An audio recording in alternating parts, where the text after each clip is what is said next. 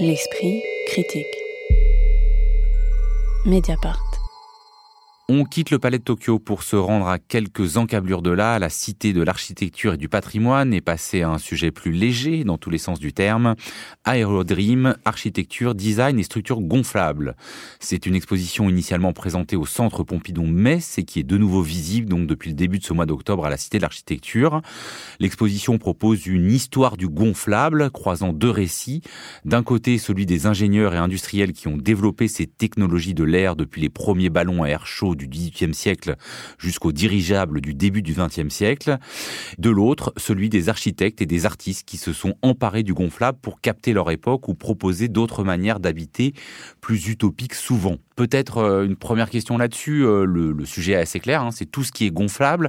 Est-ce que c'est pas justement aussi une des euh, limites de l'exposition, c'est-à-dire de vouloir mettre à la fois la dimension industrielle, ingénieur, le côté design et l'architecture dans sa charge plus utopique dont on va sans doute reparler, Victoria Le Bolloc-Salama alors, je pense qu'il y a d'autres limites à cette exposition, euh, mais pas celle-ci, puisque le côté industrie, finalement, ressort qu'au début de l'exposition, où on nous explique finalement que ce sont des, des, des, inventions qui ont été euh, euh réalisées euh, au cours du 19e siècle par des ingénieurs, poussés par l'industrialisation, etc. Finalement, ça, c'est. Et le... la militarisation, puisqu'il y a notamment un usage sur des, des tanks gonflables pendant la Première Guerre mondiale pour servir de leurre. Mais voilà, ça, c'est le point de départ de l'exposition. Et puis, on se rend compte, finalement, au cœur de l'exposition, et c'est les trois quarts de l'exposition, que les artistes, les architectes et les designers vont s'en saisir.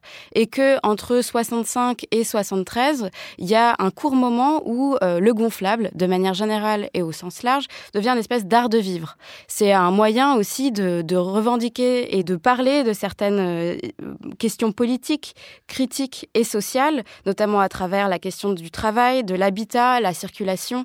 Et il y a des prémices de, questions écologiques aussi qui apparaissent. Et ça, on le voit très bien dans l'exposition.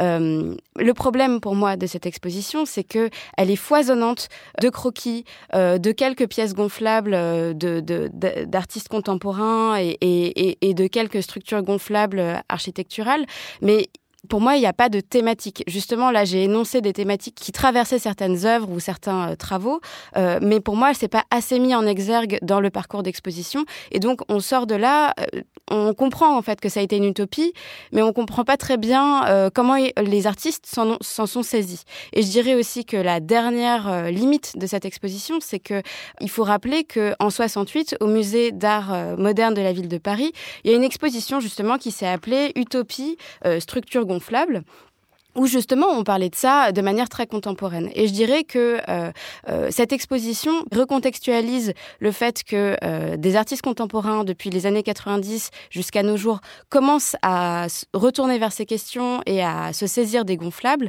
Mais ça, c'est résumé sur des tableaux, des panneaux euh, au mur, et il y a assez peu d'exemples euh, concrets de pièces qui sont réalisées par des artistes contemporains. Et je pense que c'est la contextualisation de ce qui se passe aujourd'hui par rapport à la filiation et l'historicisation de, ces, de cette utopie gonflable qu'il aurait fallu peut-être plus faire. Oui, c'est vrai que c'est un peu. Il y, a au moins deux questions là dans ce que soulève Victoria Le Bollock Salama. C'est que euh, on a l'impression que la scénographie est quand même un peu étriquée, alors que pour une exposition sur l'air et le gonflable, voilà, on s'attendait peut-être euh, à quelque chose de qui respire davantage.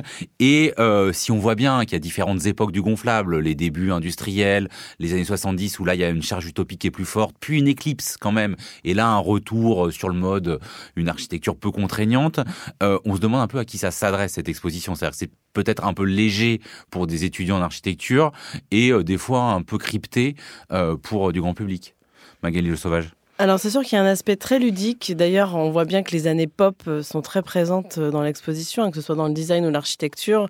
C'était vraiment euh, cette idée un peu à la Tati. D'ailleurs, il y a quelque chose d'assez absurde dans certains objets de design. Hein. On voit tous ces fauteuils en plastique qui rappellent certaines soirées piscines, qui aujourd'hui paraissent un peu dépassés à la fois formellement et, et, dans leur fabrication même. Parce que ce qu'il faut aussi souligner, c'est que je trouve, moi, ce qui m'a semblé manquer dans l'exposition, c'est que c'est la critique en fait de tout ça. C'est qu'en fait, euh, toutes ces structures gonflables, c'est du plastique et qu'en en fait, euh, on, on, a des artistes dans les, dans les années 70 qui l'utilisent euh, à des fins de critique, notamment écologique, en balançant des tonnes de plastique dans les rivières. Enfin, il y a quelque chose d'un petit peu, enfin aujourd'hui, quand on regarde ça maintenant, d'un petit peu paradoxal. Et ce retour qu'on voit aujourd'hui à ces structures gonflables depuis une vingtaine d'années, finalement, ça me semble quelque chose de, très daté, même au niveau architectural. Alors, il y a cette idée de plus faire monument, d'avoir des bâtiments qui n'aient plus de façade, qui soient mobiles, qui soient instantanés, etc. Mais en fait, c'est aussi, ce sont des, usines à gaz, hein, littéralement. Et, euh, et, ça, je trouve que c'est assez plus de, de projets que de réalisation. Bon, ça, ça en même temps, c'est ça, c'est intéressant aussi. C'est-à-dire que c'est beaucoup de l'architecture de papier, comme on dit. C'est-à-dire, c'est ce sont des projets. Oui, il y a euh, d'ailleurs des, des, projets assez magnifiques. Bah, il y a, y a le, le, fameux dôme de Richard Buckminster Fuller euh, qui voulait euh, couvrir la moitié de Manhattan. Bon, ça, ce sont des choses assez intéressantes. On est dans la science-fiction là, donc ça, c'est quand même très intéressant à voir. Mais euh, voilà, je trouve qu'en en tout cas, la, critique de tout ça est pas très présente. Et, comme le disait Victoria, ça se termine un peu en, queue de poisson à la fin, où on voit des dizaines de projets récents sur lesquels on aurait peut-être aimé avoir un peu plus d'éléments, euh, qui sont finalement où c'est juste des, photos sur des panneaux, et on aurait peut-être aimé en savoir un peu en savoir un peu plus sur ces projets qui, pour eux, en l'occurrence, existent vraiment et sont vraiment euh, réalisés. Chris Cyril, qui a l'air désespéré d'avance, mais quand même avec une question sur. Euh, ah, je suis pas désespéré du tout. Je suis, très, je suis très espéré. Enfin, ah j'espère beaucoup. Alors, racontez-nous vos espoirs, vos désespoirs de cette exposition. Ce que je trouve intéressant dans l'exposition, c'est déjà en fait compte la dimension utopique euh, qui vient après la guerre, donc dans les années 60. Donc aussi une dimension de reconstruction euh, et aussi, disons, de réimagination en fin de compte. Et ce qui était intéressant, ce qui est rappelé dans toute l'exposition, c'est le caractère, disons, léger et antigravitationnel en fait contre ces structures, de ces architectures. Vous voyez à quel point je suis euh, dans l'espérance. et euh, est-ce qu'aujourd'hui on peut toujours mobiliser ce qui a été une utopie dans les années 60 ce, ne sont plus des utopies aujourd'hui, notamment euh, vis-à-vis de la question du plastique, donc vis-à-vis de la question écologique, mais aussi, ce qui est aussi intéressant, c'est que c'était aussi un moment de décollage du sol. Enfin, je me rappelle d'une vidéo de Jean Cocteau où il s'adresse à l'an 2000 où il dit que, en s'adressant du coup plus ou moins pas à nous mais à nous d'avant, il disait que nous sommes en train de décoller et viendra le moment où on va euh, atterrir. Ben, il me semble que c'était un moment donné où on essaie de décoller. Euh, et que ces architectures essayaient de décoller. Donc se décoller du sol, se, réalité, se décoller aussi de certaines réalités aussi. Oui, là, euh, des piliers, des structures, des architectures, c'est ça. Du, de, quelque chose aussi qui, qui peut être pesant pour le coup. C'est ça, exactement. Là, pour le coup, là, on atterrit. Magali Le Sauvage, et notamment sur cette question, j'ai l'impression qu'il y a un autre endroit où effectivement se joue quelque chose d'une utopie perdue, c'est euh, la bulle. C'est-à-dire que euh, et qui est pas complètement abordé. C'est-à-dire que bah, les dômes géodésiques dont vous parliez de Richard Buckminster Fuller, en fait, ça a correspondu au moment aussi on a fait des aqua boulevards où il y a des pays qui ont voulu faire des, des bulles de ski ski euh, dans, des déserts, des embryons atomiques, et que bah, voilà, cet imaginaire euh, de la bulle, euh, il correspond effectivement plus trop à notre époque. Non, et puis effectivement, oui, ça, ça correspond plus trop. Je ne saurais pas exactement expliquer pourquoi, mais moi, ce qui m'a manqué aussi dans l'exposition, c'est qu'en fait, on ne voit que des choses positives. C'est-à-dire qu'on voit des monuments, on voit des objets rigolos, il y a quelque chose de très ludique, mais on voit pas aussi l'usage qui peut être fait des structures gonflables. Alors moi, je pense tout simplement aux pneumatiques, euh, aux bateaux gonflables. Euh, quand je vois, euh, par exemple, cet artiste qui traversait les rivières dans un tunnel en plastique, je pense aux bateaux de migrants qui sont souvent des, sur des pneumatiques. Je pense aux habitats d'urgence qui peuvent être aussi fabriqués à partir de ces matières-là. Et ça, on n'en parle pas, en fait. On ne voit... Il y a quelques, à la toute fin, quelques-uns des projets, là, justement, sur les oui. plateau, euh, a des tableaux qui en parlent un tout petit peu, mais vraiment, c'est euh, vraiment, des bouts de détail. C'est des bouts de détail et ça concerne quand même des millions de gens. Donc, euh, je trouve ça un peu dommage, en fait, parce que ça se termine justement sur ces, sur ces bâtiments un peu extraordinaires, comme le stade Arena de Munich, par exemple, ou des choses comme ça.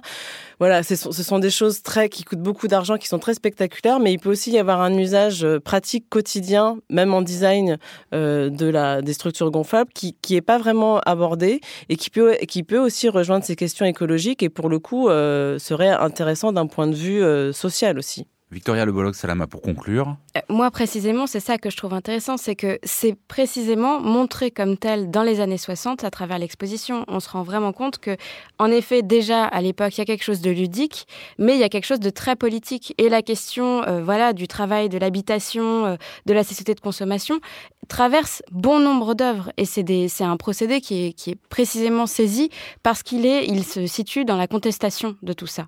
Et c'est vrai que la réactualisation et l'utilisation de, gonflables dès les années 90 n'est pas montrée comme telle. Et c'est vrai que c'est dommage puisqu'en fait, l'intérêt de l'exposition, à mon sens, aurait été de montrer justement cette filiation euh, ou en tout cas la réappropriation de ces gonflables pour montrer d'autres choses. Or là, il n'y a même pas de... Enfin, à mon sens, les, les gonflables d'aujourd'hui qui sont montrés sur les photos, parce qu'il ne s'agit que de photos, euh, ne sont pas du tout politisés ou problématisés ou thématisés même. En fait, il n'y a même pas de thématique. Merci à, tous les trois. Aérodream, architecture, design et structure gonflable, c'est à la Cité de l'Architecture et du Patrimoine jusqu'au 14 février 2022.